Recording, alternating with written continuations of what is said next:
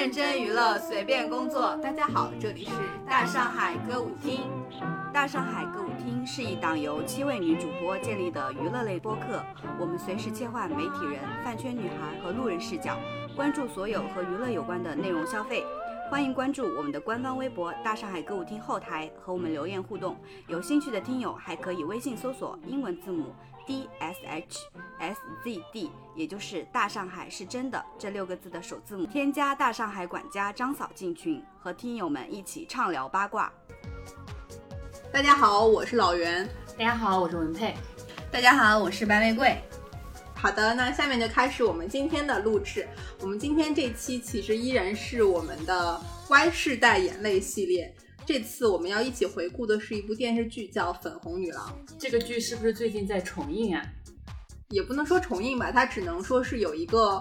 更加清晰的版本重新上线了，因为我们之前看的时候其实是有一点那种雪花点儿的那种，因为它这个年份很早了，是二零零三年的电视剧，到现在已经十九年了。然后之前的画质都是很很糊的那种画质，然后好像就是这个月吧，就是它的一个高清修复版上线了。然后这部电视剧，我觉得大部分人应该都看过吧，就算没有看过，肯定也就是对其中的角色是比较熟悉的。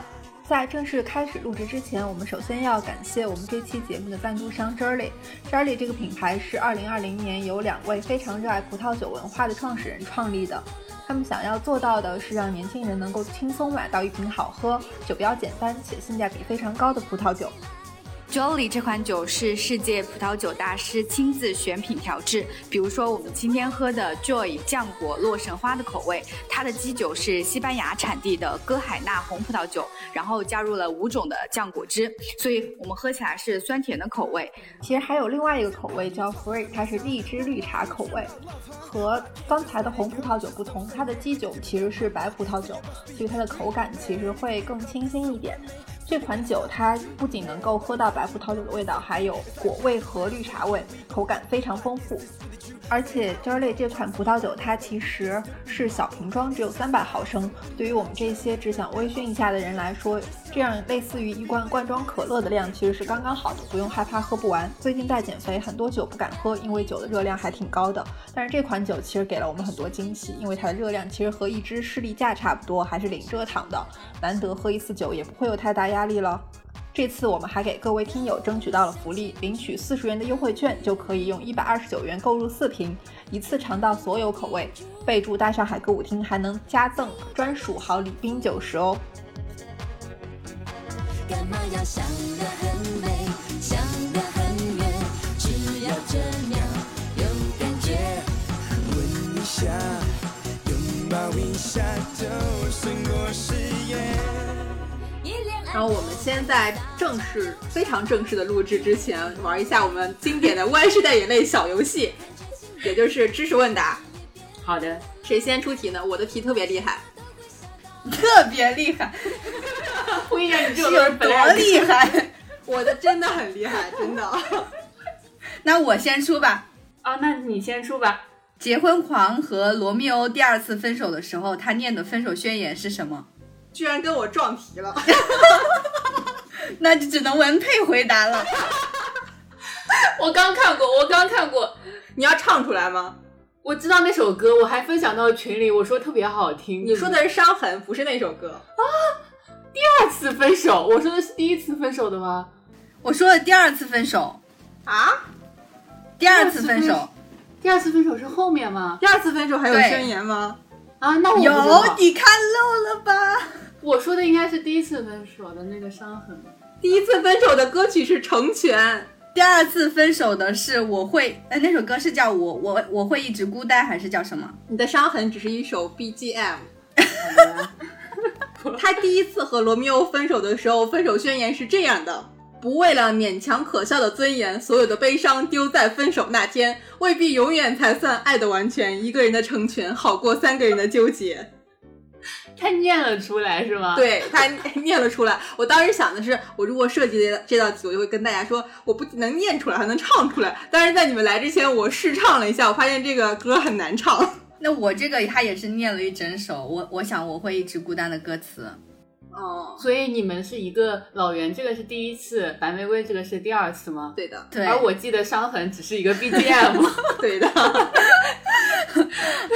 对，那第二题，呃，他们四个人中最后是谁点题了？就是电视剧的主题万人迷吗？？No 男人婆吧，应该是。No 啊结婚狂，No，这竟然是差异吗？对，最后就是他们不是要分房子吗？然后他们都有对自己房间的一个期许。哈妹就说她的房间要刷成粉红色，成为粉红女郎。你的题有点难度，你你的题好冷门啊！当然了，就是这种肯定要出冷门题。客串过粉红女郎的明星，就是就是比较冷门的明星，你们能说出一两个吗？王景春。冷门，我想到的是比较啊，王景春确实是冷门的，王景春客串了那个和那个万人迷迷对戏的那个，对那个郭海城的替身。对，哦，呃，还有一个好像是呃，当时采访万万人迷的应该是朱桢吧？这个可能也是冷门，但我这个没刷到。我想说的是另外一个金莎，哦，金哦，我知道，我对。对对，金莎演王浩夫的女明星。对对对，好的，我的题目完成了。我的题目是不是也特别厉害呀？嗯，挺厉害的。还行吧，比我的稍微逊色一点。那我来压轴啊，不，我我来最后一个，压轴是倒数第二个，不要显得我九漏鱼。你好烦哦。我觉得我的题还挺简单的，我的题都是最开始的，就是开头的几个。第一个，电在电视剧最开始的时候，万人迷是哪个品牌的柜姐？迪奥，对的，他中间转去了哪个柜台？我知道。你俩玩儿，你俩玩儿这游戏，现在问题就，你知道吗？你知道吗？我不知道呀。就是他从日本回来之后，他又重新去工作了。然后你知道他去哪个牌子的柜姐吗 LV、No，？No No。Gucci、化妆品那我要来公布什么东西啊？是护肤品的。你说啊，是是护肤品，妮维雅。对，我们俩看的一样认真。这个题肯定很简单。方小平上班的幼儿园叫什么？北菜幼儿园，白玫瑰，你不行啊！这就是你倒着看剧的结果。那那下一题，下一题，日本片涉及的两位日本男明星分别是谁？我知道 你来，你来，你来。这个题，我知道，我做了功课。你等我一下，有一个叫什么景景什么大，嗯，稍等，我知道，永井大和江口洋介。难道不是博元崇和江口？你做错了，你做错了那个功课。他们是想请博元崇的，但是好像是没有请到，变成了永井大。那个那个男明星是永井大，不是博元崇。你没看，你没发现不是博元崇吗？啊，江口洋介也不是本人吧？他邀请了博元崇和江口洋介，但是两个都没有邀请。两个都没有来啊！我以为只有博元崇没来，因为我不认识江口洋介。好的，我的问题结束了。呃老袁，哎我先抛出一个比较简单的吧，就是呃，顺着刚才那个北蔡幼儿园，我再提出一个问题：他们住的那个别墅在哪儿？呃，那个别墅的名字叫什么吧？啊，还有名字？对的，恭喜曾经说过。康桥水都 No No No，他那个别墅的名字叫枫丹白露。哦，不知道。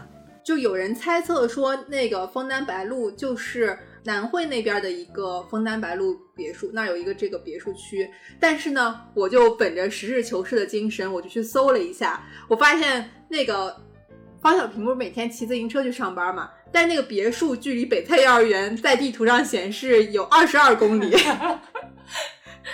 你这种没必要的严谨也是真的是 可以下面这个停题很。简单，下面这个简单，小平的手术费是谁出的？王浩，哦，你也知道是吗？那确实简单。下面这个很难哦。方小平是哪儿人？呃，我知道，我知道，河南上海旁不是是上海旁边的一个乡下，呃，应该是上海周边的，就是郊区之类的，什么普陀啊什么的吧。你的答案是什么？告诉我。我我具体青不知道浦，方小平是上海宝山人。啊，这写了吗？这对，是万人迷还是男人婆说的？那男人婆的老家是哪里？你知道吗？杭州，真的吗？真的，这个题很难。方小平和王浩第一次约会的地点在哪儿？就是，但是他没去成那个电影院，大上海电影院，吧？不是大光明，大光明，上海影城。啊，对，而且我当我还注意到了，当时那个上海影城上，它不是会滚动那些海报嘛？上面贴着的海报是《木乃伊归来》，我去查了一下，这部电影是二零零一年的。你好严谨哦。那我有一个问题，还有一个关于地点的，就是你们记不记得有一次万人迷和余露一起去买那个钻石戒指？然后啊万人迷就是把鱼露骗的，就是被宰了的那一次，对对对，给他回扣了是吧？在哪个商场？是不是家里呀？静安家里，好像说的是不是港汇就是美罗城，好像是港汇啊。那么早就有港汇了吗？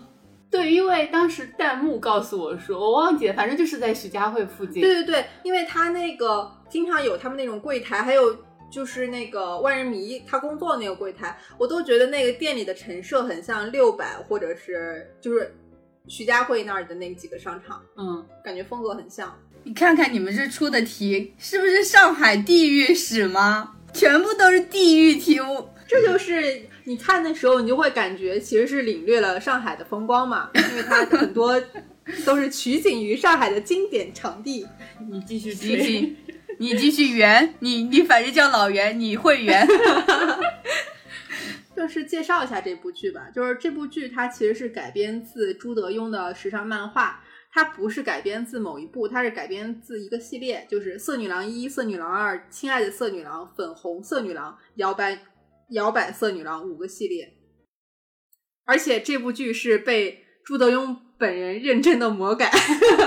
但是他是夸，我看过那个采访，就是他大概是说漫画是比较辛辣讽刺的，但是电视剧是魔改，但是把它改的更加温温馨了，是吧，嗯，这里面有两个角色是新加的，是漫画里没有的，你们知道是谁吗？我怎么又开始出题？我好像知道，但是我有点忘了，我我有点印象，于露吧，于露是新加的。于露和王浩都是新加的，就是为了推动剧情的发展和制造冲突。王浩竟然也是新加的吗？对的。然后刚才我不是提到一个说他们在上海影城拍的时候，那个海报是《木乃伊归来》，是二零零一年的嘛？这部剧就是二零零一年开始拍摄的，它二零零二年正式杀青。不过最早是在台湾华视首播，当时的收视率就非常厉害，然后还应观众要求一天重播三次。原来他是在台湾首播的，对的，它是一个，我不知道它算不算一起拍摄的这种连拍剧，因为当时有一个对啊合拍剧，当时有一个导演的采访，他说这部剧给台湾演员的名额只有两个，然后他其中一个就给了自己的好朋友，就是演宫喜的那个人。嗯，嗯，后面还有一些事儿，我会在接下来有关就是幕后花絮补充的时候再讲。这部剧最早在首播的时候是上海台，然后当时就从色女郎更名为粉红女郎，创下了百分之十七的收视率，然后就在各电视台开始相继播出，火遍全国。百分之十七很高哎，对你想想，那一年的竞争对手有你最爱的《还珠格格三》。还有大长今是不是？对，反正他同期的电视剧还挺能打的，还包括《射雕英雄传》《倚天屠龙记》《玉观音》，拿什么拯救你，我的爱人，就是你会听这个大概有一个印象，就是说它是这个同时期的剧，国产剧的一个就是鼎盛时期，感觉。小高潮吧。呃，其实这部剧它是一个女性群像剧嘛，其实是介绍了四个主要的女性角色，我们就挨个分析一下。嗯，呃，首先就是呃，结婚狂也是算是最大牌的角色，因为据说在粉红女郎最早定下来的演员就是刘若英，而且甚至于早于剧本的定稿。你们觉得她表演怎么样？我觉得能扮丑还挺难得的。对我也觉得，我觉得一个是能扮丑，再一个就是演那种很浮夸的桥段，但是你又不觉得尴尬。我觉得尴尬，谢谢。你觉得尴尬吗？我觉得不是很尴尬。白玫瑰，你来说，你觉不觉得尴尬？哦，不对，你是你是从后往前看的。我看了后面，它其实有不是这个电视剧每一部每一集之前都有有那种小剧场嘛。嗯，我觉得小剧场里面稍微有些尴尬，而且有些时候他会用我不知道是河南方言还是哪里的方言说说台词，那个地方会有些尴尬。但是我觉得是从今天的眼光去看尴尬，当时可能确实不太觉得。所以你刚刚才猜他是河南人，对，因为他的方言一点也不保山，好吗？因为我是觉得台湾演员可能本身就有一点漫画感，就是他们演那种比较夸张的桥段，好像会让你不那么跳戏。因为有的时候我们内地演员他们在演那种的时候，我们就会觉得就有很强的不适感，他们可能会削弱这个。嗯再一个就是我觉得他的表演就是很自然，在他演幼儿园老师的那个片段，嗯，就是他真的很像一个，真的很像一个幼儿园老师，就不管是跟小朋友说话，还是唱歌，带他们做游戏，我觉得特别真实。对但是恰恰是这个让我有时候觉得这个角色有点割裂感，就是他不说话或者是他不发疯的时候，我觉得他好好看，就觉得他的眼睛啊，他整个人的气质啊特别好看。然后他一动起来就有立马疯疯癫癫的，我就觉得这个人好割裂啊，就是这种感觉。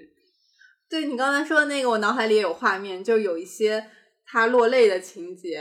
哦，我都觉得很好看。对对对，太好看了，而且他那个眼泪就是那种一滴一滴在眼在脸上是有痕迹的，就我感觉很像琼瑶剧，但这个绝对不是黑他，就是说他那个嗯，有一种我见犹怜的感觉。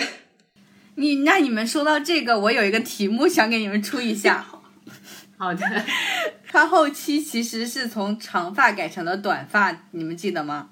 记得，他是什么契机剪短发的？就是他和万人迷和好之后，不是，更具体，应该是我记得应该是当时同时有三个对象，剪头发是在三个对象之前呀，是对，就是找到三个对象之前，他那个事情，他当时是说他要活出自己吧，活出新的自己，然后去剪去剪的头发。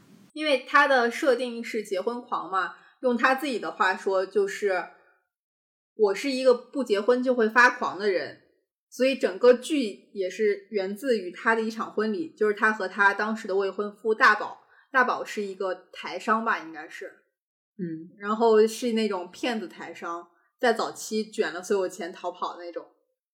接下来就开始了方小平的求爱之路，他就开始在生活里遇到形形色色的男人，然后这中间这些男人的扮演者还都挺红的。现在，嗯，比如说陈坤、陆毅，对陈坤在里面演了一个酒吧的 DJ，嗯但是有点那种玩世不恭的那种。嗯，陆毅居然演了个台湾人，陆毅演的是他前女友被绑架还是对是吧对就然后扣下来当人质那种感觉。你觉得他遇到的男生里面，你们最希望他选择哪一个？我来说一个，就是刚刚没有介绍的，我要选日本警察。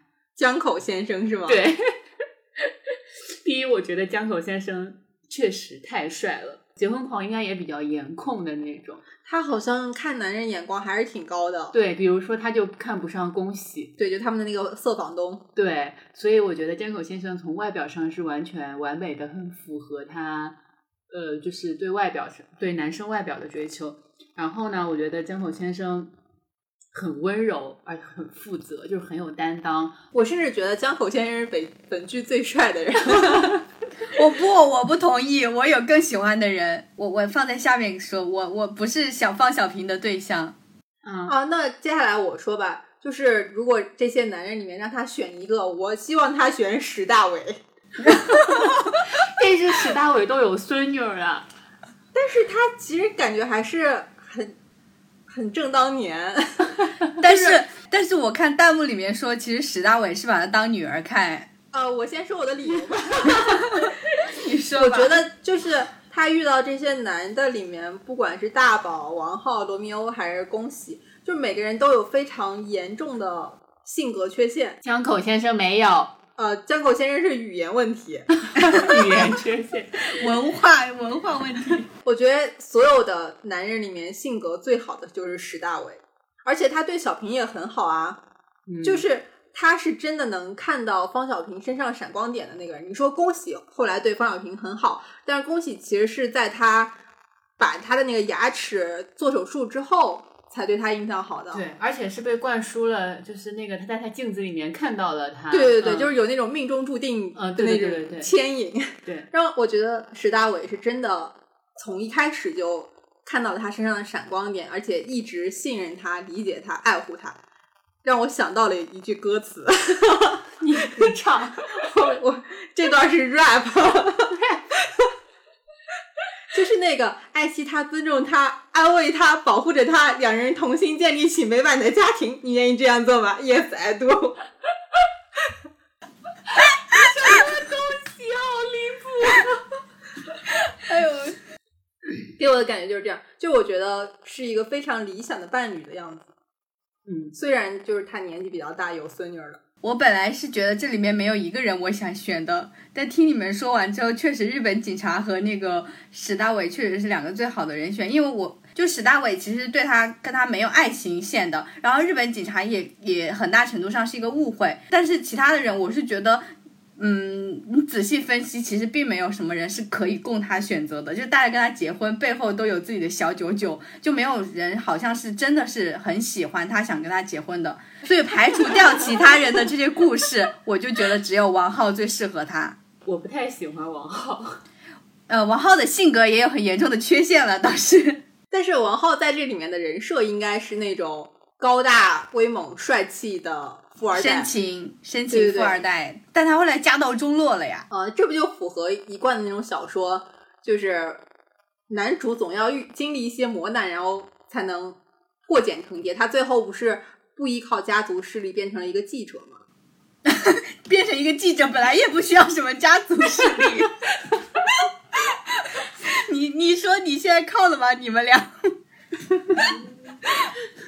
就是王浩和小平的相遇，在我看来还是挺梦幻的，是挺符合我觉得两个人就是一见钟情的那个样子的。就我自己感觉很浪漫，就是他俩其实是在方小平逃婚的过程，也也不是逃婚，就是找她的那个逃婚的丈夫的过程中，她骑了王浩的自行车，然后王浩骑着另一辆车在追她，有种一见钟情的感觉。就命中注定的感觉。嗯，对我觉得还是挺浪漫的。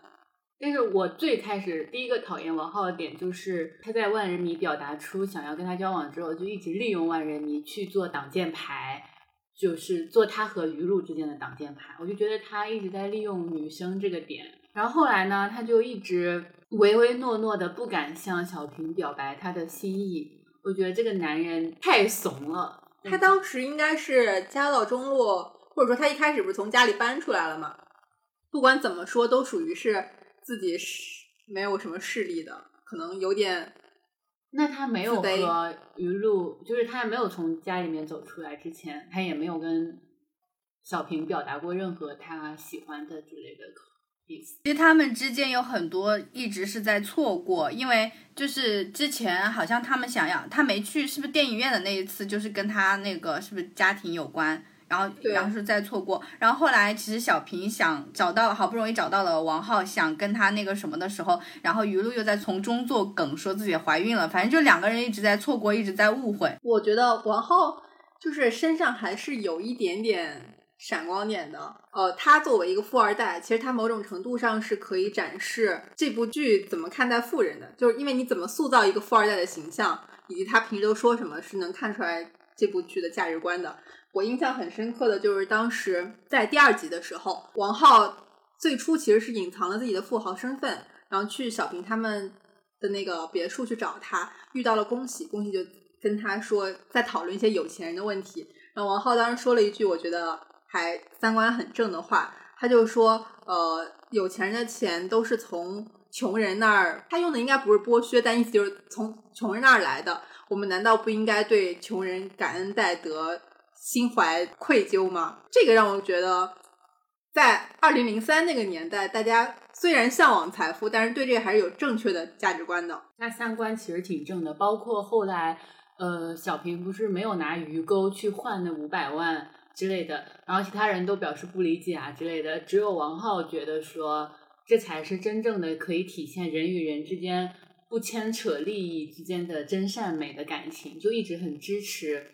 小平去不换不换钱这件事情，对，所以从这种角度来看的话，他俩其实是有很多精神交流，就是没有戳破那层窗户纸，一直以来都是相互扶持的这种状态。这个结婚狂这个人设，其实在当时看起来应该是蛮反映社会现实的嘛，就是千禧年前后，就是还是有传统的观念在。那放在现在，你们会觉得结婚狂这个人设有些过时吗？在现在的语境下，肯定是过时的。但是，嗯，我会从另外一个层面上去看，我觉得这也算是一种解放吧。我我说的可能不是这个人设，我觉得可能是一个呃，就是影视环境的解放，国产剧对于角色自由度的一种解放。我们电视上其实是可以出现各种类型的角色的，而且他们是可以当主角的。所以我并不赞同现在所谓的那种人设的政治正确。就是这里，我又要说了，《梦华录》这个，你用现代人的观点去要求一个古装剧的人设，其实本来就不太合理。所谓什么双节啊，我觉得都是现代人视角去扣的帽子。反正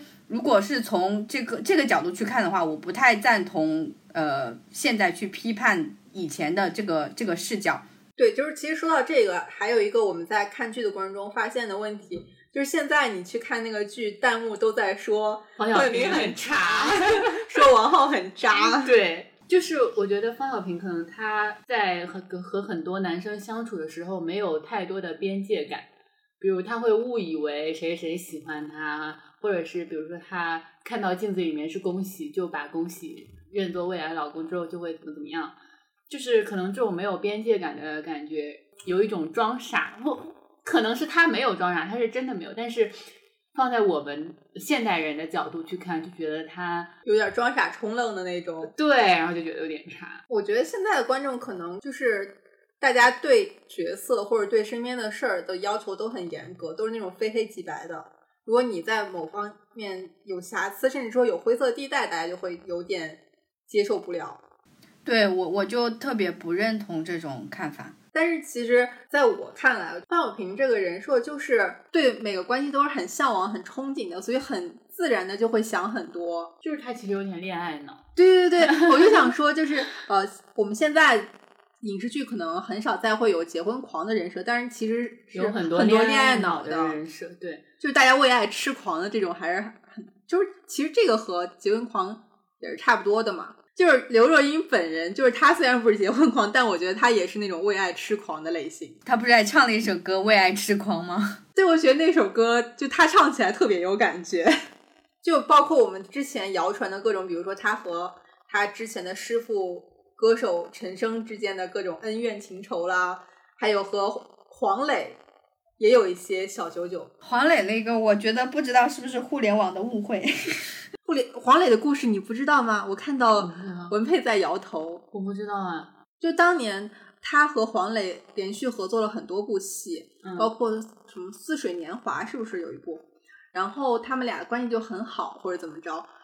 当时有娱记就爆出来说，可能他们戏外生情，说黄磊要抛弃自己交往了九年的女友，巴拉巴拉巴拉。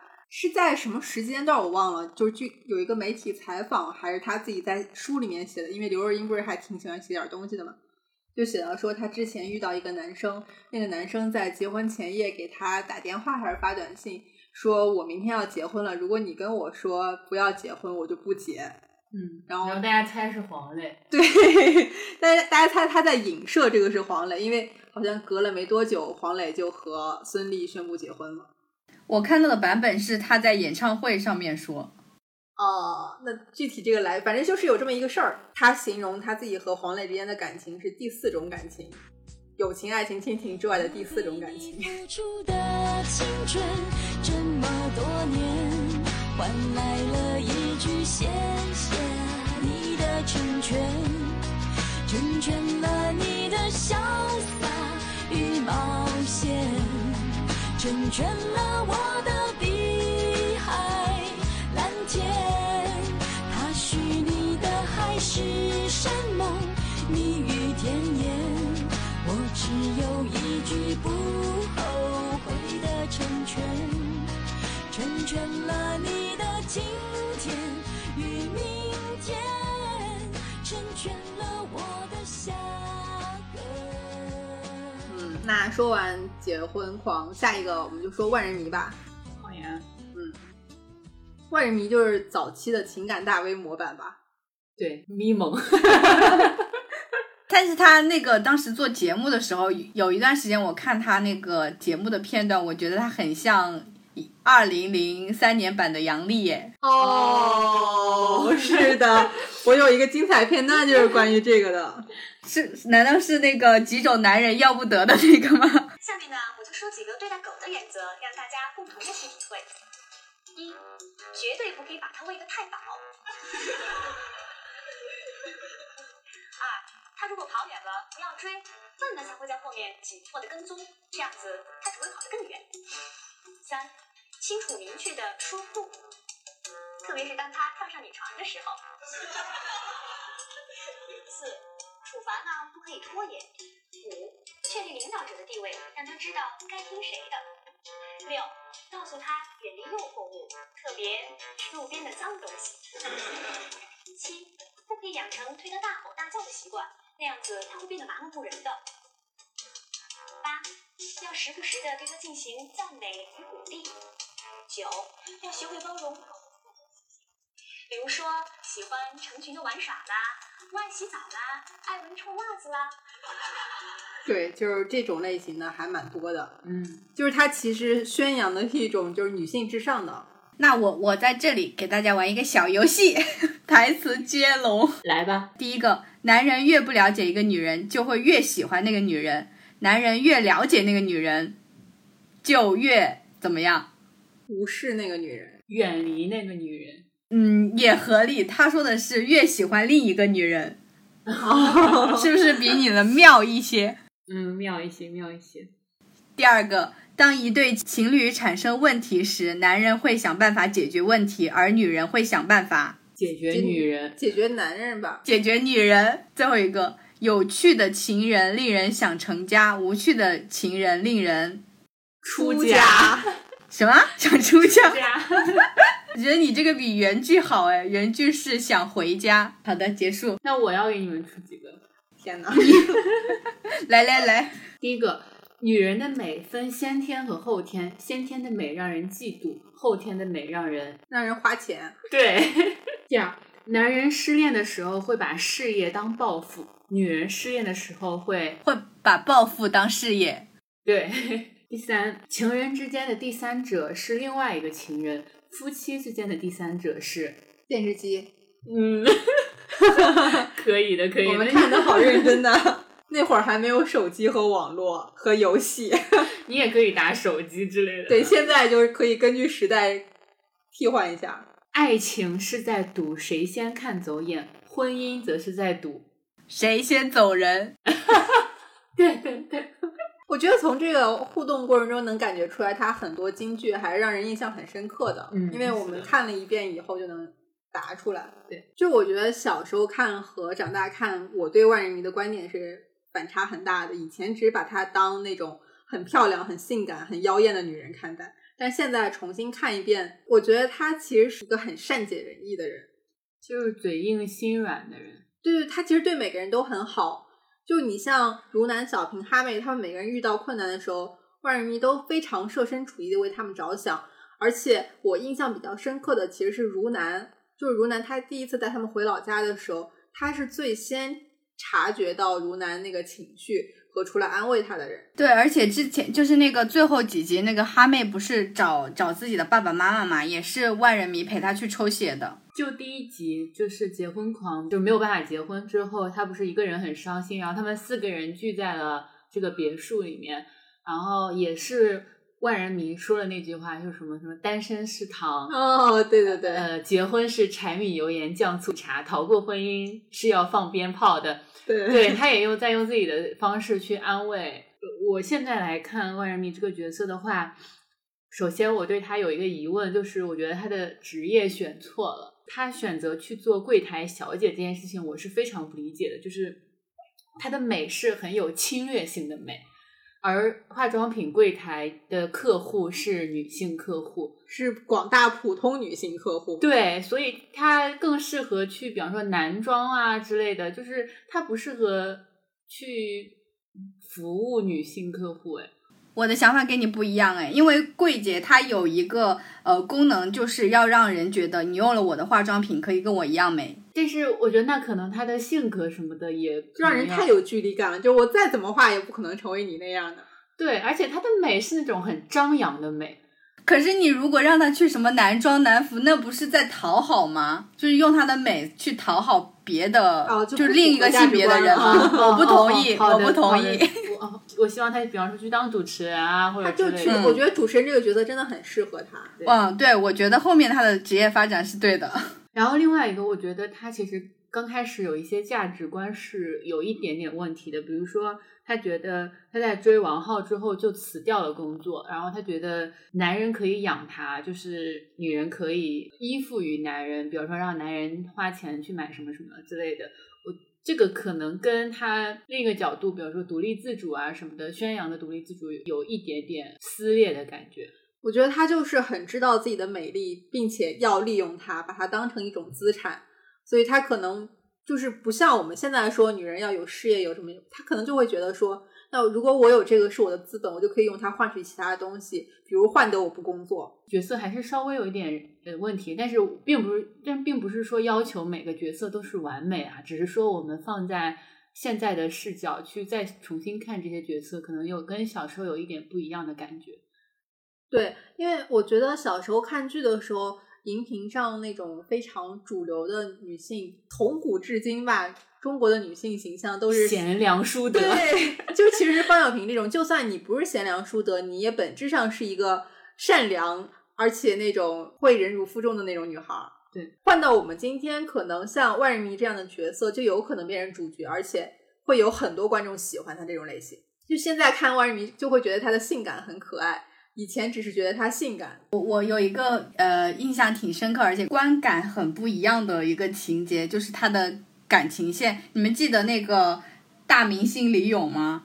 记得、嗯我后来想起来，他不就是二零二二年版的华晨宇吗？我有一个孩子，就是当时那个故事，不是他们万人迷他们捡到了一个小孩叫阿呆嘛，后来发现阿呆是大明星李咏的儿子。我觉得其实也可以说一下演万人迷的这个是陈好。嗯，我觉得他真的在里面做到了风情万种，这点我是从他的那个吊带裙和他的口红颜色 感觉出来了。还有他的发型，他可以驾驭各种发型和头饰。而且大波浪，对，还有那些贴在身上的吊带裙，真的是凹凸有致。或者是那种亮片片的闪亮的裙子，然后颜色特别鲜艳的那种红色啊，或者是粉色啊，就是那种很亮眼、很扎眼的颜色。然后他们就说时代是一个轮回，最近又 最近几年又开始很流行这种吊带裙，包括像哈妹的那个衣服。其实鱼露非常时尚哎，哎，我也觉得雨露第一套衣服就觉得好好看，她所有的衣服好像都是那种卡其色调的，大部分。嗯然后我们可以介绍一下陈好这个演员，我觉得就是他这部剧的选角和他们实际饰演的那个女性形象都发生了一些互文或者是对照。比如说我们刚才说那个方小平是结婚狂，刘若英本人为爱痴狂，然后万人迷也真的很万人迷。但他的性格应该跟角色差很远，而且他其实他当时为了演这个剧，好像是放弃了北京人民艺术剧院的铁饭碗。这个怎么突然跟现代？我想到了那个编制的事情，就是放弃了编制，然后接拍了《绯红女郎》，然后要求很严格，就是说如果他去演这个戏，他就不能在人艺当演员了。哇哦，你看看那个时候，世道是变了呀。最初导演想选的是萧蔷来演，但是萧蔷没有档期就拒绝了。接下来就要说陈好的情史，就以前我其实是不知道的，我也是查他资料才发现他的情史也很丰富。演这部剧的时候，应该是他第一部主演的电视剧，然后这部剧的投资方有一个叫成天娱乐，他二十六岁就签约了成天娱乐，一直都是成天一姐。他和这个成天娱乐的老板武克波之间的绯闻就没断过。这个不是我自己的臆想，也不是我看的八卦，而是来源于一个新闻报道。这个新闻报道是二零零五年《新京报》记者卓伟的一篇报道，名字叫《陈好出片，声势浩大，神秘幕后推手曝光》，就详解了他和这个老板之间的关系。比如说，老板动用自己的人脉，他和一个日本的唱片制作人关系很好，就托他过来给陈好制作唱片之类的。在这个之后，就开始出现了第三者，也不能说第三者吧，就当时谣传说和陈好在争这个一姐的位置，同时在争夺这个老板。这个人你们猜是谁？我们猜的准吗？范冰冰。啊，啊，对，当时就谣传说范冰冰和吴克波走得非常近。范冰冰和成天娱乐合资成立了范冰冰工作室没多久，陈好就和成天娱乐官宣解约了。啊，我看到后来他就结了婚，生了三个小孩儿。对，但是在这中间呢，还是有一些很有趣的新闻。这个新闻出现在了财经头版。陈好当时谣传的绯闻男友是一位银行家，然后这位银行家的名字叫做刘海峰。我我大概我知道这个人，他不算是银行家吗？新闻里面给他的 title 是银行家，他但他其实什么 KKP 全球合伙人。他他大概我查过这个人，他是做那种股权投资的那种私募大佬。那你来听一下下面这个传闻有没有可靠性啊？嗯，事情是这样的，离开成天娱乐的陈好，虽然在娱乐版面受挫，却在二零零九年成为了财经版面的头条。二零零九年四月十七日，一只超级牛股 ST 黑龙急速飙涨超过百分之一千，令众多股民看得目瞪口呆。股民眼中只有暴涨，可是余悸却发现这个牛股的几个流通股持有人中有一个熟悉的名字叫陈好，他也是这只股票最大的流通股持有人。然后他就依靠这个暴赚了非常多的钱。然后后来有知情人说，他是通过内幕消息知道了这个股票要涨的消息，然后这个消息是从她的男朋友处得来的，所以这个是有内幕交易风险的。哇哦，那他不用被追责吗？就当时有人问说，那个陈好是不是你？他的就是工作室或者他方面的工作人员，就是不回应，不了了之了。他嫁人之后，不是按照你的说法就是相夫教子嘛？然后就在中戏谋了一个职位。她嗯之前前几年是不是中戏有拍一个宣传片？嗯然后陈好出镜了，大家觉得哇好美，他就重新回到大众视野，但是很短暂的。但是呢，前几年的翟博士风波也曾经波及他。嗯，为什么？就当时有网友发现中戏上陈好的职称是教授，没有查到他在职期间发表的论文，而且还说他研究生时候的论文重复率高达百分之二十二点七五，远超相关规定。相关规定应该是百分之二十吧，我印象中，那也没有远超吧？这就算不符合规定了呀。我又看到一个他他自己出来辟谣的说法，就是就是澄清的说法，他又说那个是他写错了嘛，是网站的那个输入有误，他其实不是教授什么的。对，就是后来就是以这样的方式平息了风波。但是我觉得，如果这个事儿放在现在，就不会这么轻易的过去了。如果说他现在还活跃在娱乐圈，我觉得他肯定过不去。但是我觉得他挺聪明的，他选择在就是一个合适的时候，就是功成名就的时候身退，然后其实躲躲过了很多这种风险。对，因为这两个新闻都是现在会上热搜好几天，被网友骂死的新闻。对对，心若倦了，泪也这份深情难舍难了。曾经拥有天荒地老，已不见你暮暮与朝朝。这一份情永远难了，愿来生还能再度拥抱。那我们下一个吧，下一个是男人婆。这里我有一个男人婆的问题，你怎么还有？请问男人婆立志要当男人婆的时候做了什么事情？励志剧他什么时候立志当男人婆了？也不叫励志吧，反正就是走上这条路就，嗯呃，就是说要自己搞事业的时候，她做了一件事情，然后离开了家，给了她前男友一笔钱吗？不是剪掉了自己的辫子，哦，所以简便这个是男人婆的象征，就是因为你头发短了，所以你被说是男人婆，因为男的头发短，是这样吗？好像是吧，应该是有这个有这个意思在里面的。因为我觉得她在里面的打扮其实也没有那么中性，她还是挺经常穿裙子，不是一个彻头彻尾的中性的人。对，而且他有的衣服还挺好看的。，对，很时髦。嗯，但当时那个时候，应该是那么短的头发，其实也算是男人婆的象征了。我觉得，就是男人婆，其实更多的表现是他在职场上的能力。我感觉他感情生活片段很少，基本上都是有关职场内容。他有一个假结婚，对，那嗯个假结婚我非常不理解。我非常喜欢。我们先讲他的事业吧。他其实我看了一下他的事业，其实也是很乱七八糟。他不是先是策划嘛，然后搞砸了，然后欠钱，成为了那个公司的勤杂工。然后后来他决定搞旅游事业部，但是那个事业部也没没怎么搞起来，最后被开除，就做了万人迷的经纪人嘛。他的事业我觉得其实是一直处处受打压的，只有成为了万人迷经纪人之后，才算是顺风顺水的一点。但是我觉得，就是在他的职场经历中能看得出来，他能力还是挺强的。就是他是一个很敏锐的人。对，就比如说，他当时敏锐的看到说，我们公司应该发展旅游业，要做中国的迪士尼。，对，这也是一个预言吧，因为当时他们在剧里面说的目标是要建造中国的迪士尼，然后这么多年之后，我们确实有了位于中国的迪士尼，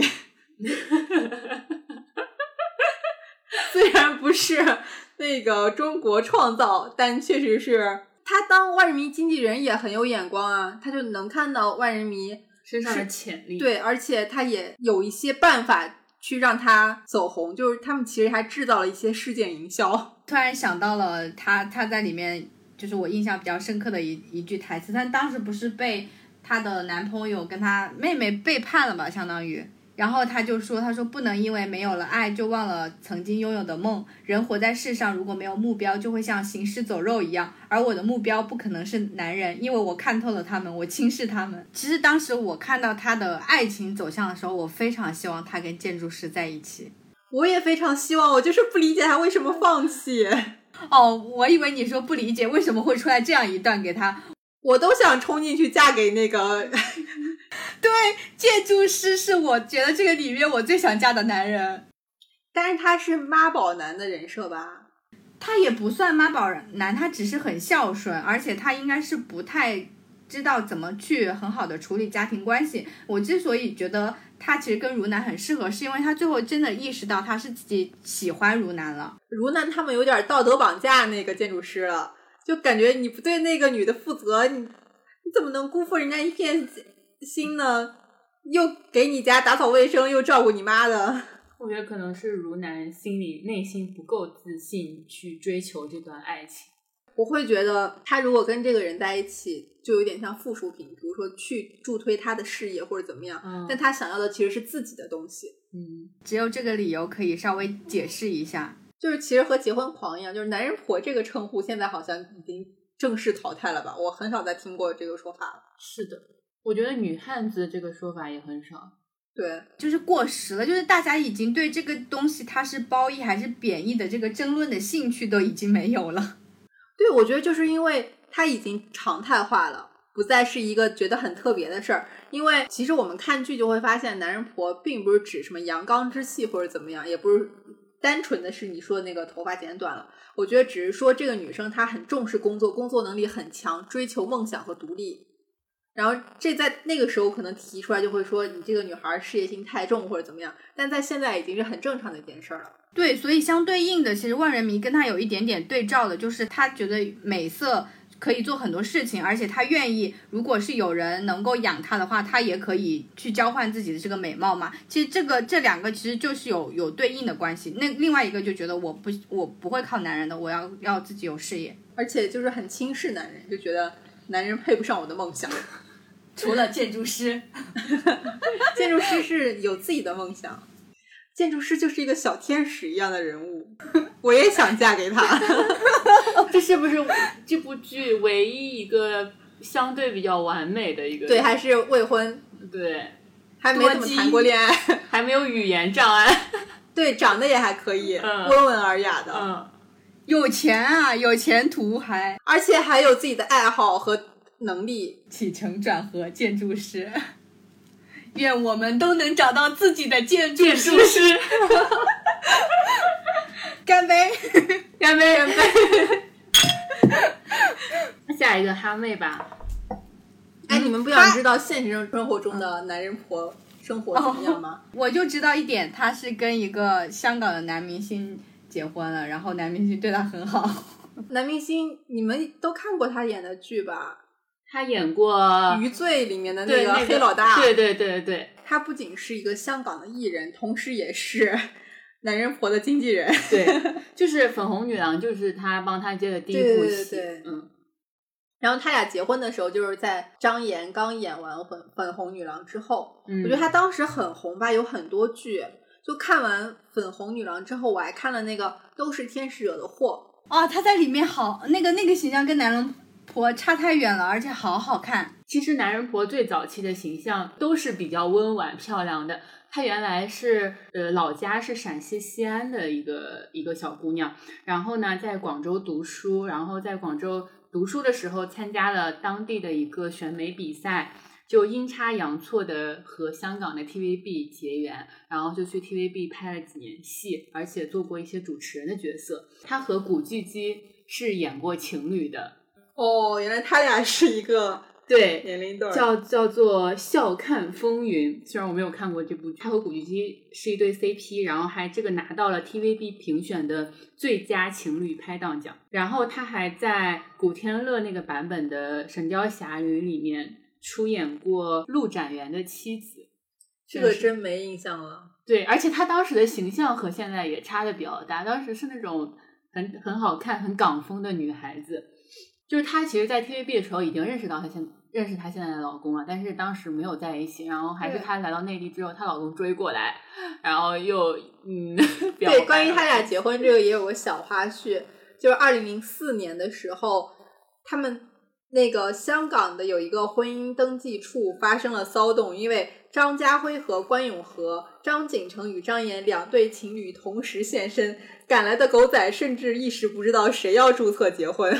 然后随后有一些香港的艺人赶来，谜底才揭晓，发现其实是呃张家辉和关咏荷是来见证张景成和张岩登记结婚的。然后后来还有一个那个小八卦是说，张岩的女儿的名字是徐克起的，哦，我看到叫了，嘉来。对对对对对，就是意思就是有了孩子就有了家，嗯，嗯，其实后来他基本上就比较退隐归隐家庭了。然后到了一四年的时候，呃，张岩其实是演过《父母爱情》里面的姐姐，对安心的，但是我感觉他这几个出名的角色都非常的立体。我我是听你说那几个人连在一起，我才想哦，原来是同一个人，就是《天使惹的祸》里面的那个跟男人婆跟这个姐姐，就是每一个我觉得他都各自角色的味道。好的，那我们就最后一位哈妹，哈妹，我有一个问题，但是你们应该也，算了吧，但是你们应该也倒是知道了啊，哈妹的名字来源是什么？哈没了。不是，他说因为我哈日哈韩哈电脑什么都哈，所以大家叫我哈妹。对，那为什么“哈”这个词是怎么理解的呢？有点像磕 CP 的磕的那种感觉，印、哦，就是它一个动词变成了对对，哈妹，应该是代表就是那个时候最年轻的人是什么样的。然后它里面还有一句，他说他拿着那个照片给宫喜看，他说这是我的小哥哥金元崇。然后我当时在想，哦，那个时候就有小哥哥这个词了吗？然后关于他的故事线有一个私生饭，你知道吗？对，我就想说那个私生饭。中国影视剧里边最早的私生饭就是出现了，是吧？对，哎，但你不觉得那个走向很诡异吗？就明明那个私生饭绑架了那个日本明星，嗯，然后日本明星醒悟过来之后，还还跟他他成了朋友，然后还能随时见他，一起给哈妹打电话，他还能拿到能接到哈妹的电话，这不就是嫂子本嫂吗？我当时也是这么想的。我当时想的，天呐，这个绝对放在现在，金元崇会被豆瓣小组骂好几页，然后上八百个热搜，然后要不然就是说他呃什么纵容私生私联，要不然就是说什么呃假私生真嫂子。国内应该还没有那么疯狂的追星文化，他把这个这个故事情节放在日本，其实还蛮合理的。我还看到一个就是关于薛佳凝的采访，就说其实哈妹这个角色跟她反差非常大，就是他平常是喜欢穿黑白灰的，然后哈妹是绑一头小辫子，然后穿五颜六色的吊带，然后。他当时就不知道怎么扮演这个角色，然后呢，他就去上海逛街，什么淮海中路啊 什么的，就各种时髦的地点，然后去逛一下，然后去学习，就是最 fashion 的那些人在怎么穿。那说到薛佳凝，就可以说一下薛佳凝知名的情史是和胡歌。对，在事业巅峰时期放下事业去照顾车祸的胡歌，我感觉现在互联网上还是希望他们俩复合。对，我记得好像是去年还是前年的时候，还上过一次热搜，就是呃，薛佳凝去演了一个话剧叫《赵氏孤儿》，哦然后胡歌去现场看了，大家当时猜测要复合是吗？，对，而且他们拍了合照，就是大家先是拍到了胡歌在后面坐，后来就直接大大方方放了合照啊之类的，然后就立马上了热搜，觉得他们复合。然后后来好像澄清说是什么编剧还是导演跟胡歌是好朋友邀请的啊之类之类的。我小时候在家看过一个他演的电视剧，叫什么《租个女友回家过年》。啊，我也看过他跟杜淳演的。哦，对，我当时觉得这电视剧特别土，然后我我当时是过年的时候和教授一起看，是因为教授每天都在看，他就有一天跟我说：“你也来看这个电视剧，特别感人。虽然特别土，但我当时特别上头。但你有没有发现，那个时候剧，就是它真的还是能反映一些社会热点，并且把它们做成一部剧，就还蛮有时代感的。还记得年少时的梦吗？像朵永远不凋零的花，陪我经过那风吹雨打，看世事无常，看沧桑变化。那些为爱所付出的代价，是永远都难忘的啊。所有真心的、痴心的话，永在我心中，虽然已没有他。呃，那其实这部剧距离我们现在已经挺长时间的了，但是我发现它幕后还是有一些挺有趣的事儿。之前我们有说过一个，说它剧里面要建造迪士尼，就真的现在我们有了迪士尼。嗯，还有一个是关于男主演的，大家觉得胡兵演技怎么样呢？我觉得还可以，作为一个模特儿，作为一个模特儿，他比现在的爱豆儿还是好了很好很多的。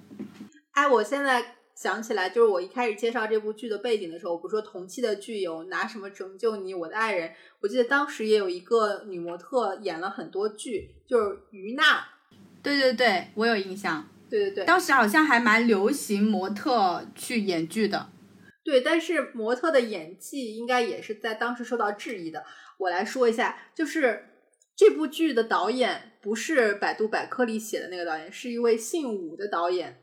他曾经接受采访的时候表示，胡兵演我的戏，大家彼此都很痛苦。原来在《粉红女郎》拍摄的时候，由于这个导演要求严格，胡兵经常一次 NG 好多次，有一次连续 NG 十八次。当时其实胡兵已经很有名了嘛，他就会觉得导演在针对他，所以在之后就做什么都跟着导演对着干，经常莫名其妙的耍大牌。当然，这是导演的 呃单方面叙述。然后在粉红女郎杀青之后，看过样片的胡兵终于意识到了导演的良苦用心，专门跑到导演面前整整道歉了四十分钟。在媒体见面会上，他还说着说着流下了悔恨的泪水。那个时候也就是没有互联网，我觉得当时的胡兵他应该属于那种高大威猛、帅气，就是颜值担当嘛，所以可能是不是有点像现在的小鲜肉？只不过现在小鲜肉在脸之外多了一点流量，但这个脸也不是很有说服力啊。但是我觉得胡兵在我看来，我不知道为什么，就我每次看他脑袋里只有四个字：胸大无脑。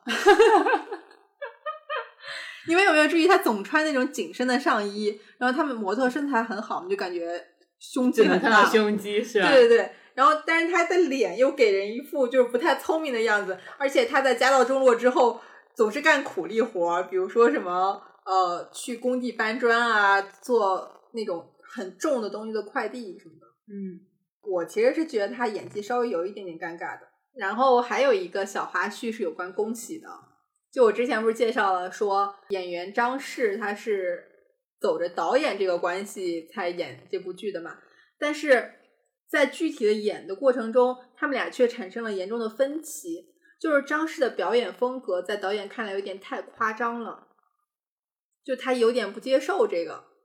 我有看到一点是说，因为他自己觉得他是要演一部喜剧，但是这个喜剧的这个度好像没有达到他心中喜剧的那种呃层次，所以他自己也说演的挺痛苦的。嗯，对，反正他们俩就因为这个爆发了挺严重的冲突吧。就是我觉得古代人因为没有社交媒体，他们只能通过人，古代人，二十多年前已经是古代人了，他们只能通过媒体喊话。反正当时这个导演就说以后不会再用他演戏，然后呃，就彼此互相开火啥的吧，就反正是关系不太好。挺好的，我觉得就把这种东西都拿到台面上来给大家看看，非常好。我觉得我们可以说一下这部剧的 OST，我每一首都很喜欢。之前我看过一部剧叫《滚石爱情故事》，嗯，就是它每每一个单集都是一首滚石的经典情歌做主题或者做背景音。然后我发现，其实粉红女郎也是滚石爱情故事，因为它中间也穿插了非常多的九十年代或者千禧年初的经典情歌，比如说有刘若英的《成全》，我会，我想我会一直孤单，还有那个大家来恋爱啊，我非常喜欢大家来恋爱，最近总哼。还有那个，你们知道五月天的那首《温柔》？我我我是后来才知道，温柔的第一就是最早是在是在这部剧里面出现的，的对。哎，但是我没有印象了，哎，他在哪里出现的？你记不记得王浩和刘若英？不是王浩和小平去踢足球那里，好像是那里。那这个我不记得，我记得比较深的是，嗯，小平跟王浩最后复合，两个人就是讲出了心里话的时候，然后开始放烟花，那个时候的那个挪威的森林。哦，对，也有非常多伍佰的经典歌曲。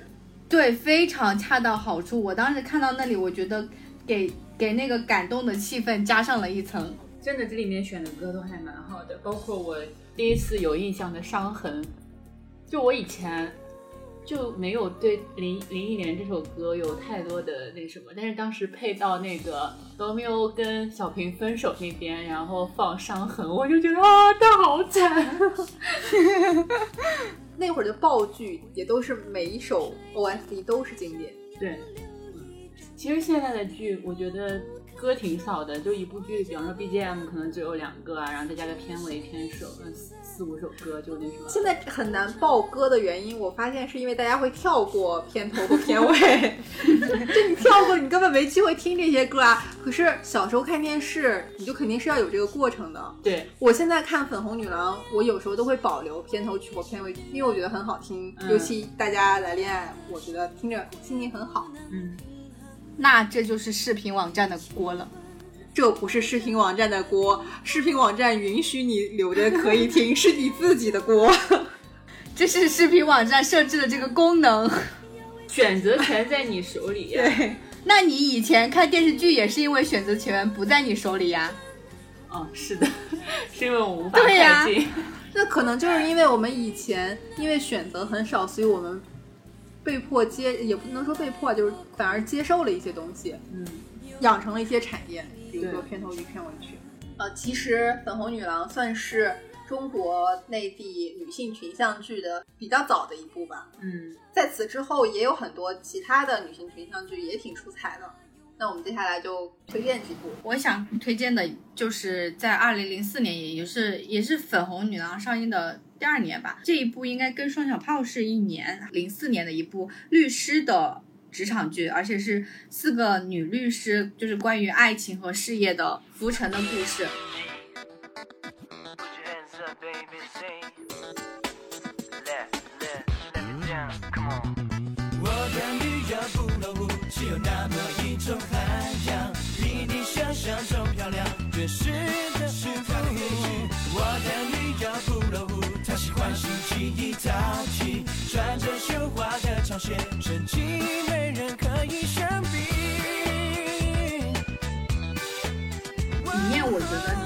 他四个角色里面也有一些可以跟粉红女郎对照的事业狂和万人迷。女主角曹颖演的钱小美，她其实就是一个事业狂。然后里面另外一个女律师，她就是有点万人迷，就是风情万种，白天是律师，晚上还是去酒吧唱歌的歌手。整部剧里面，她当时其实打的宣传旗号就是高举女权主义大旗。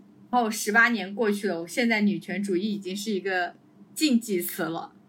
也不能说禁忌词吧就，是一个被曲解过多的。就是有很多误读，而且有很多多污名化的东西。对，当时这一部剧它其实上新的时候，它的那个收视率特别好。当时跟他们那个同期播的应该是《汉武大帝》，还有哦韩国的《人鱼小姐》，它的那个收视成绩是四点五，然后《汉武大帝》是三，然后《人鱼小姐》是三点九。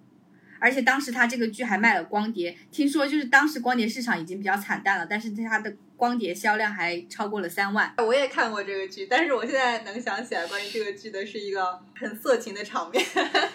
我只记得那两个主角是不是有一个里面的男生他是家里面很有钱的，嗯嗯英俊潇洒的，然后另一个女律师和他之间纠葛很多次，啊，然后有一次他俩，他应该那个女生他俩应该是复合了还是怎么着，就在那个男生家里面。结果因为那个女生睡在了他家，第二天没有办法换衣服，他就把他的内衣放到了那个微波炉里面消毒，结果给烧着了。我也记得这个情节。对他们我我只记得这个了。现在这种女性加职场的也很多，你觉得现在和当时你看那个有什么区别吗？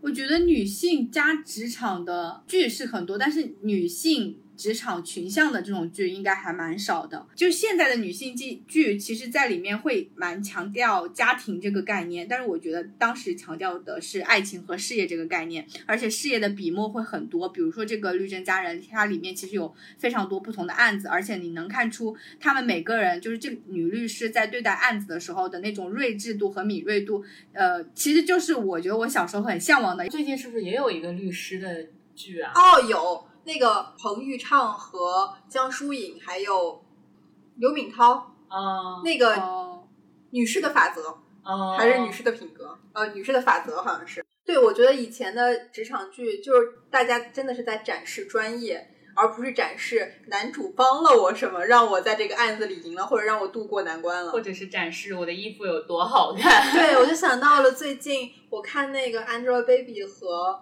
赖冠霖的那个姐弟恋，啊、里面他也是希望把 Angelababy 塑造成一个职业上很专业的，因为她是姐姐嘛，你姐姐嗯肯定是要有自己独当一面的。但是她在里面遇到所有的问题，不是她的前男友帮她处理，就是现男友在帮她解决。就是你是姐姐，你不能所有的问题都等别人来处理，你只是闯祸的角色。那我觉得就是在当时的那个职场剧，在职场这部分的描述，我觉得我还是能够 get 这个女性在工作上的一个魅力的。但其实也不是说非常完美的，因为我觉得他们还是免不了为情所困这件事情。比如说这个主角钱小美嘛，曹颖演的这个，她是一个非常典型的例子。她是呃事业很有成，自自己掌管这个律师事务所，但是她在知道自己的丈夫，因为她丈夫想跟她生小孩，但是她为了事业就不想生小孩。后来你这个丈夫又出轨，而且又反正以各种理由就先反正先跟她离婚了。知道她出轨这件事情之后，虽然很生气，但是其实整部剧都一直在跟她前夫拉拉扯扯，而且很想挽回去这件事情。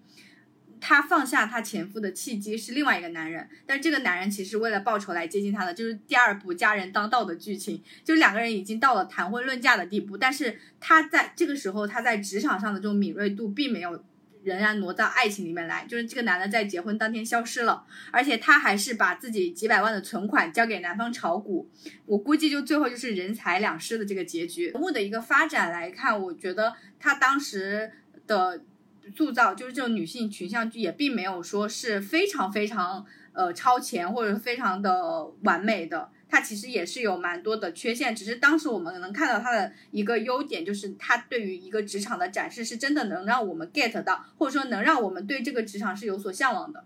我现在对他的印象还是觉得很专业，因为我们小时候是对于大城市、职场是没什么概念，只是向往。就是对都是通过这些电视剧来塑造形象。嗯，不过他们都市的这个也蛮有意思，就是白天在律律师事务所嘛，晚上基本上会每一集都有晚上去酒吧聊天，然后放松的这个情景，就每一集。我看我推荐的这个剧也是这样的，也是经常有大家晚上在一起，女生聊天喝酒。啊，你推荐的是什么？哦，我要推荐的这部剧叫《好想好想谈恋爱》，其实它就是有很多 A K A，比如说 A K A 内地版《欲望都市》，A K A 中年版《粉红女郎 》。啊，这么一说，我刚刚推荐的那版也有 A K A 甜心俏佳人。它有很多旁白，而且它的对白也是那种有点像话剧范儿的，就是不是那种非常浅显的语言你知道吗？我刚开始没看导演，我以为是李少红拍的。哦，那种色调有点。对，然后后来一看，哦，好像不是。他那个台词好像还是挺书面化的，对，就跟那个李少红的风格特别。真的很像那种先锋的话剧。嗯，然后他其实讲的就是这些人追求爱情，在生活里遇到不同的男人，以及他们之间的故事。呃，我觉得这个整体的框架其实和《粉红女郎》《欲望都市》这些都是一样的。呃，但是我自己当年看的时候就觉得醍醐灌顶，就觉得特别个性。但是现在，因为我这次时间不够，没有时间就重新回看所有的，我就看了一些片段。我再看，我还是发现它整个剧的观念非常先锋，即使放到现在也非常先锋。哦，我举一个例子吧，是我今天下午看到的。林明朗的遗嘱像检验不合格的产品被查封，我忽然成了个孤家寡人，我都没权利把我的遗产赠给一个人。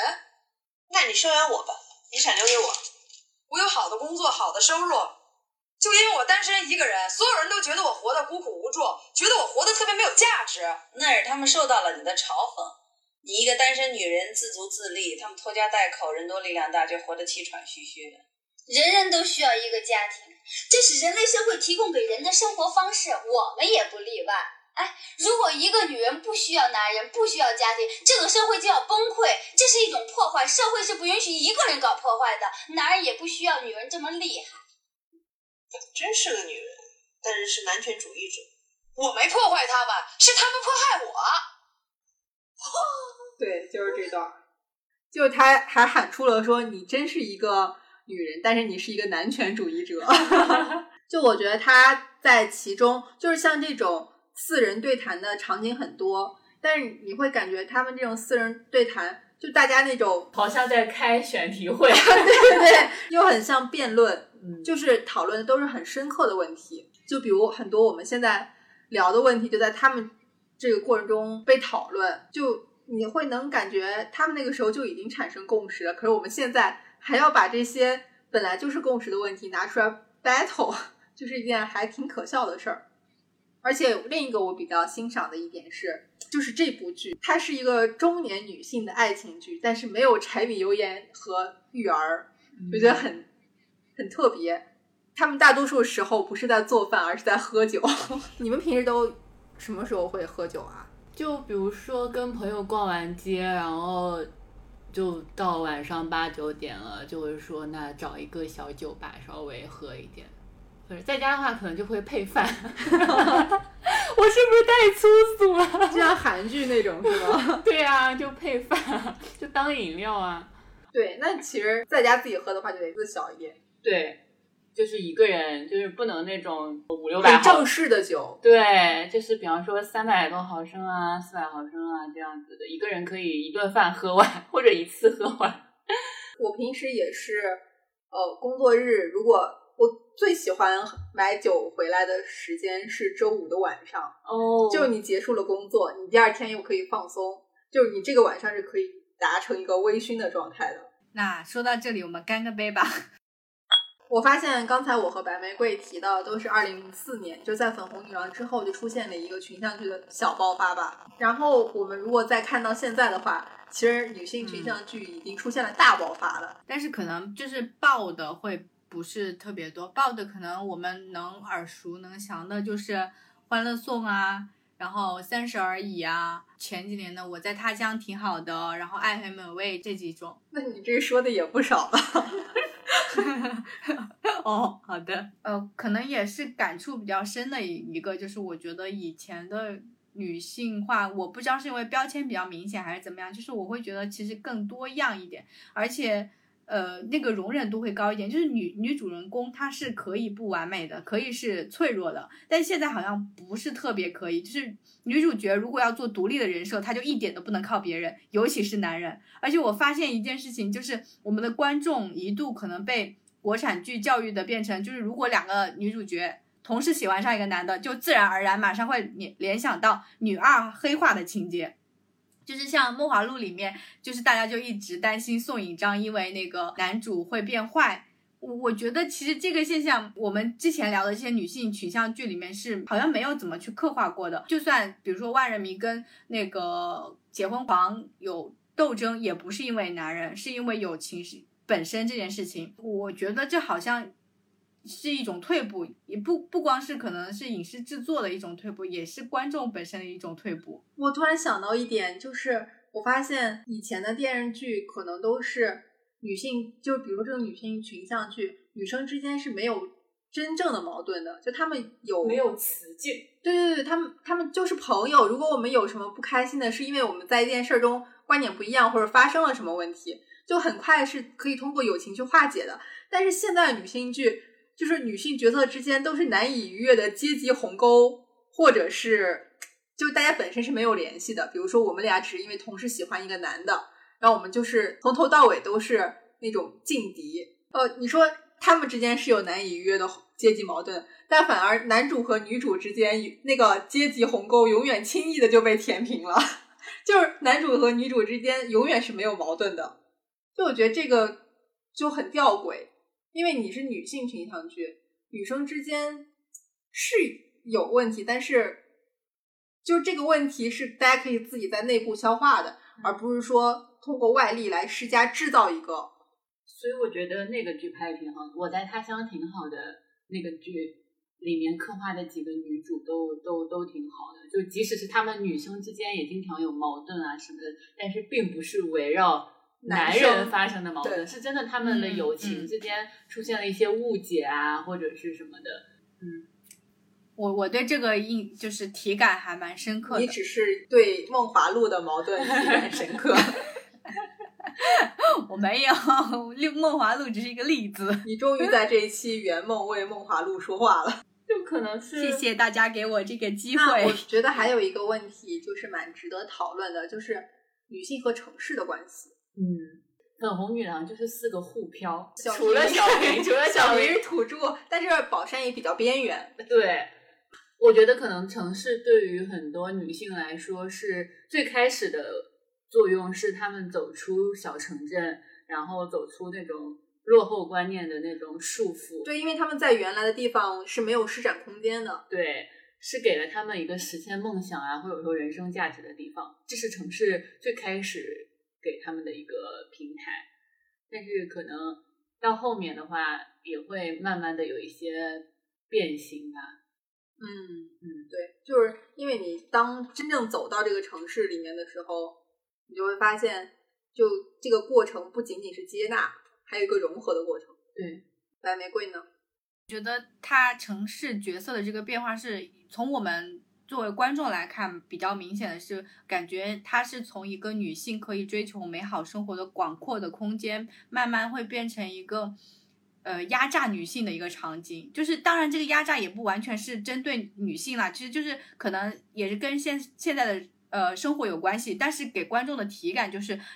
我们女性跟城市的关系更不美好了，更不亲密了。对，在一些剧里面其实也能体现出来，就比如说《欢乐颂》或者是《三十而已》，嗯，就比如说对，大家开始逃离这个城市了。对，或者是你在这个城市机制下，就不得不被异化了。嗯，因为当时我们我们刚刚聊的这几部剧，你会发现，呃，因为他们演绎的出来的这些东西，我们能从里面看到的是城市的希望。但是，就比如说现在，我们也觉得有几部剧挺好看，比如说《我在他乡》挺好的，然后《爱很美味》这些。但是你你能看到的是，就是在这个城市里，比如说有些小镇做题家来到这里，他其实是很有生存的压力。比如那个《他乡挺好的》里面的那个金靖的那个角色，不是就有生存的压力，然后逼迫自杀。然后女主本身在职场上也遭受了非常多的磨难，经常崩溃的这种。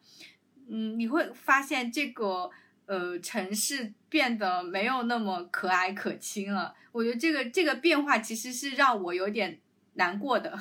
我觉得这个和时代背景关系蛮大的。嗯，就对，呃，其实我也是这次重看的时候才意识到的，因为我当时重看的时候，我感觉整个人的状态特别好，你就特别沉浸、向往那个生活，因为它这个剧里面每一集展示的和带给你的感觉都是那种积极向上、特别精彩、崭新的内容，然后我就联想到，所以其实当时是呃千禧年刚过了几年嘛，嗯，然后我们中国刚加入了世贸组织，就整个上海其实是反应最明显的，就是是一个很开放的状态。包括你说那会儿他们剧里面有外国人，然后他们会去机场出国，然后这些在当时都是很摩登的生活方式，都通过这个剧来展示出来了。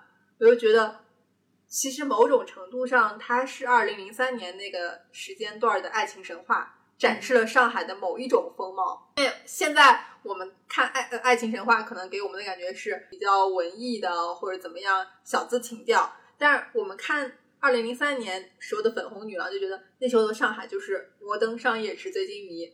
但这些是很中性或者很正面的词，就让你感受到希望。因为那个时候大家向往去融入这种快节奏的生活，但现在大家够快了，所以想慢下来。而且你不觉得当时有很多就是呃标志性是我们对城市生活的一种最初的印象的建构，比如说外滩，还有那个写字楼，嗯，还有他们在剧里面叫外卖送盒饭，我都觉得，如果我在当时看的话，我会觉得。哦，原来那一种生活是这样的，就它有点像当时都市生活的浮世绘，展示了中国最时尚、最有包容的那一。这里面有一个小花絮，呃，在《粉红女郎》里面，他们不是有一期出国了吗？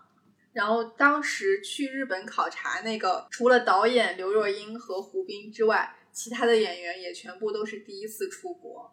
然后刘若英回忆自己在日本拍摄时的趣事，还说。导演一喊咔，全部的女生立马从镜头转向对面的橱窗。没带信用卡的陈好为了一块手表筹钱，大半夜敲醒店商店老板才买到。就是不光是戏内，就是戏外也是，大家也是一种好奇，然后想想去拥抱这种外面世界的一种心态。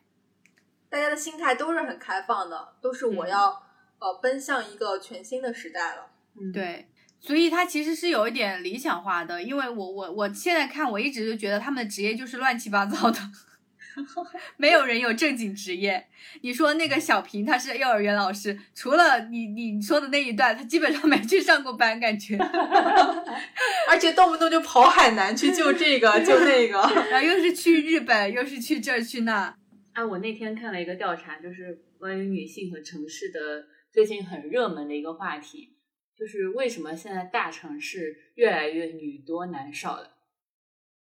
这个我觉得好像就讨论的还蛮多的。对，而且就是在过去可能前几年的时候，各种文章都分析了，比如说上海在零九年的时候，其实女性的户籍人口就已经超过了男性，然后北京的话可能晚一点，在一七年的时候，就是这种这种特征越来越多，包括。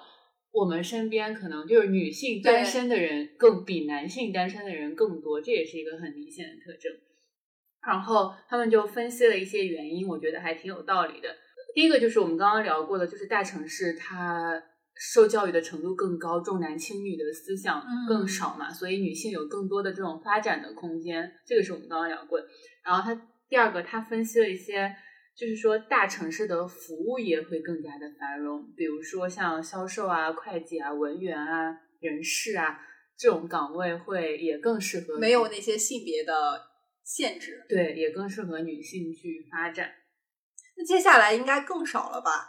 因为房子都烂尾了，大家也不需要来大城市建房子了，然后就回家种地吧，回归农业的男性，这才是他们的归宿。对啊，对于就是这这前两个理由，就是对于女性来说嘛。那对于男性来说，他们为什么不愿意来大城市呢？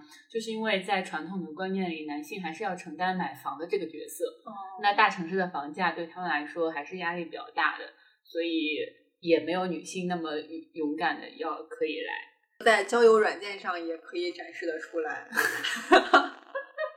你最近交友软件有什么新的体会吗？对，就是呃，我我之前好像和一个人聊天，当时他有呃，他问我说我用成的感觉怎么样，就刷到了哪些人？我说就是还挺参差不齐的，就是要点一个心会比较困难。对我说那你呢？他就说呃，我刷的每一个我都觉得这个女生好优秀。其实我们今天讨论了挺多女性群像剧，也顺便回忆了一下这几年热播的。那你们会觉得能在这些群像剧里面找到比较像自己的那个角色吗？嗯，没有非常贴合的，但是能找到一些影子的。比如说那个我在他乡挺好的女主乔西晨，她就是一路从小镇嘛，然后到大城市来打拼。然后我觉得她在工作上也是那种老黄牛一般踏踏实实，但是她很。就是电视剧还是电视剧的一个地方，就是嗯，他最后也遇到了爱情，然后他的上司简一凡，但但是真实世界就是没我我们这种人的上司不会遇到简一凡，但是遇到的上司应该你也不打算把他发展为，嗯，反正都是嗯对大家知道的。然后我觉得他挺多感受我都能共情的，有一段就是找。就是换房子那一段吧，他就是从应该是从市中心搬到了远郊区吧，就为了住的舒服一点。然后那个三十而已，王曼妮也有这一段，她也是为了住的舒服一点，然后在郊区蛮远的地方，离工作的地方蛮远，就是租了一个环境稍微好一点的，跟我现在处境还蛮像的。我现在也是，就是换房子越找越远。我感觉也很难找到贴合的，就是唯一可能印象比较不是唯一，就是印象比较深刻的是那个没有工作那一年，你们看过吗？啊，我知道，但我没看。对，里面有一个辣目洋子的角色哦，倒不是说贴合，我就是觉得我很有可能在未来也遇到我这种情况，就是他的角色是，他其实是一个比较呃原来工作什么都很顺利的销售。然后工作很拼，也是因为工作拼，所以跟男朋友闹分手，就是因为男朋友接受不了她工作狂，比如说约会到一半突然回去工作，我就在想，我也经常会有这种情况。那稿子来了就是要写的呀，没有办法呀，真的是推脱不了。她就很一直之前很努力的赚钱，想跟她男朋友一起买更大的房子，然后她但是她男朋友很佛系，就觉得那买小一点就小一点啊，无所谓。但是她就很拼，结果呢，她的事业就。突然一落千丈，就是他从他的前公司因为销售比较得罪人，被陷害离职了，又一时没有找到工作，只能靠存款去生活。这个电视剧讲了他那段时间的一些，比如说重新开始学习啊，重新去尝试其他的行业啊的一些经历。我我当时就在想，因为年他他的饰演的角色年龄会比较大，比如说三十左右，或者三十加三十五左右，我会不会也有一天遇到就是。我觉得这个是当代人的危机，就是大家都会有这个可能性，随时失业。对，所以大家才要搞个编制。对，反正这个是这个剧给我看完，我还挺有危机感的吧？只能这样说。你说的我都有点紧张。你有什么比较贴合的角色吗？哎，我没有从你们这个角度想，因为我最近就频繁在刷那个城，然后我就觉得我就像一个。社交网络版的结婚狂，就是也不能说我像他那么想结婚，但是呃，我在频繁刷社交网络的时候，我就有一种我在不断的降低我自己的要求，因为嗯，你既然去用这个 app，肯定是有一些目标或者有一些目的，然后当你不断降低这个要求的时候，你就会觉得说，哦，我现在就是不断放宽，能够。有机会跟我聊天人的门槛，就像方小平一样，就他他见到一个男人就会去想要试一下。对对对对，我现在也是这种心态。现在就是那种资料再无聊的，只要你写了你的资料，没有特别触动我雷点，即使没有什么让我眼前一亮的，我也就点了。然后我就会觉得说，就先试一下，先聊几句，然后即使聊得很不顺利，我也会觉得我至少会把这三天聊完。但是我觉得这个过程是很痛苦的。而且有有巨大的时间成本。哦，是的，就是我明明可以用这个时间去做很多事儿，我却要花在和你聊天上，花在呵呵哈嗯，哎，我就觉得非常非常沮丧，因为你在不断的完成这件事儿，每天在重复这些，但是你不仅没有遇到合适的，你还在不断的降低自己的标准。我觉得我就是方小平的线上版。而且我现在逐渐有一种心态，可能有点像方小平，他是每见到一个男的都会先考虑一下这个人有没有可能变成她老公。我现在每划一个资料，我的审核标准不是说我是不是喜欢这个人，是不是他的资料眼前一亮，而是我先看一下这个有没有可能和我匹配。像那种就是自己 title 什么，又是好几国语言，又是出过国，你就会直接不要。对，我就觉得我们之间差距太大。就现在。的心态已经有点变化了，但是我自己其实还挺不喜欢这样的。所以这个城市给大家的压力其实很大的，不管是婚恋上的还是工作上的。对，因为你婚恋上你没有匹配提供足够和这些女孩匹配的人。讲到这儿，突然好想 痛饮一杯酒。但我觉得就是这样，就是大家这些话题聊起来，你就会觉得我们遇到很多困难。但可能这就是大家生活的常态吧。我举个例子，今天一个跟我聊天的人，他就会说：“哇，今天呃天气不怎么热。”然后我就特别尴尬的回了一句：“大家是在四十一度天气里面待久了，三十七度就觉得很凉快了，是吗？” 你不要总是找这种刁钻的，然后对方就会说：“你真幽默。”要不我就回你也太刁钻了吧。嗯，我现在聊天的很多时候的一个感觉就是，我不想说废话，我不想回一句说哦这样啊，哦是吗？那怎么什么，就是这种完全无意义的，只是为了回而回的话。可是如果我要接一句，就会想一个角度，对方就会觉得我很刁钻。这个时候我一般会选择，就是我会抛出一个问句，比如说。那凉快了，你会选择去做什么呢？就是就是把问题重新抛给他，不要让我回答。那我觉得我的问题在于，我对这些，我对这个世界已经没有好奇心了。我并不想，我没有任何问题想问。你也不要做什么媒体了。我我还昨再举一个例子，是昨天晚上的。昨天晚上遇到一个人也很搞笑。呃，当时我是说啥来着？他好像，他意思就是说。自己毕了业只能出来当工人还是咋的？这肯定是一种自嘲吧？那我能怎么办呢？我只能鼓励他呀！我说咱们工人有力量。然后他就说我们这些也都很很很脆弱的，没有力量啥？你说你都这样说了，我能咋回你呢？我就说那现在男人呃虚弱其实是一种优势，因为避免了杀妻和家暴。然后这问题就走向了另一个极端，他就开始说：“啊，你怎么总看杀妻和家暴的社会新闻，不看那些呃男生没有零花钱的社会新闻？”我当时特别特别想重拳出击，我就想说：“哦，这个女人只是没有了命，而你们男人竟然没有了钱。”我觉得你不是在找对象，你是找在找对象进行辩论练习。就那样，我们举杯祝贺。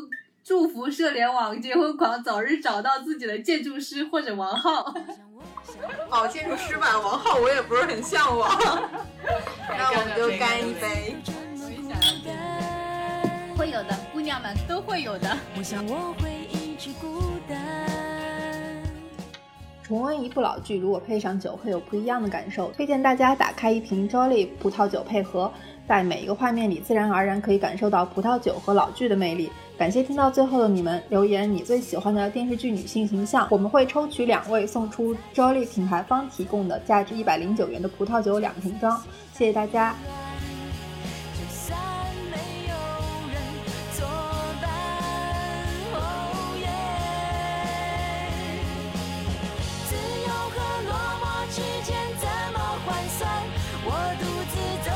街上看着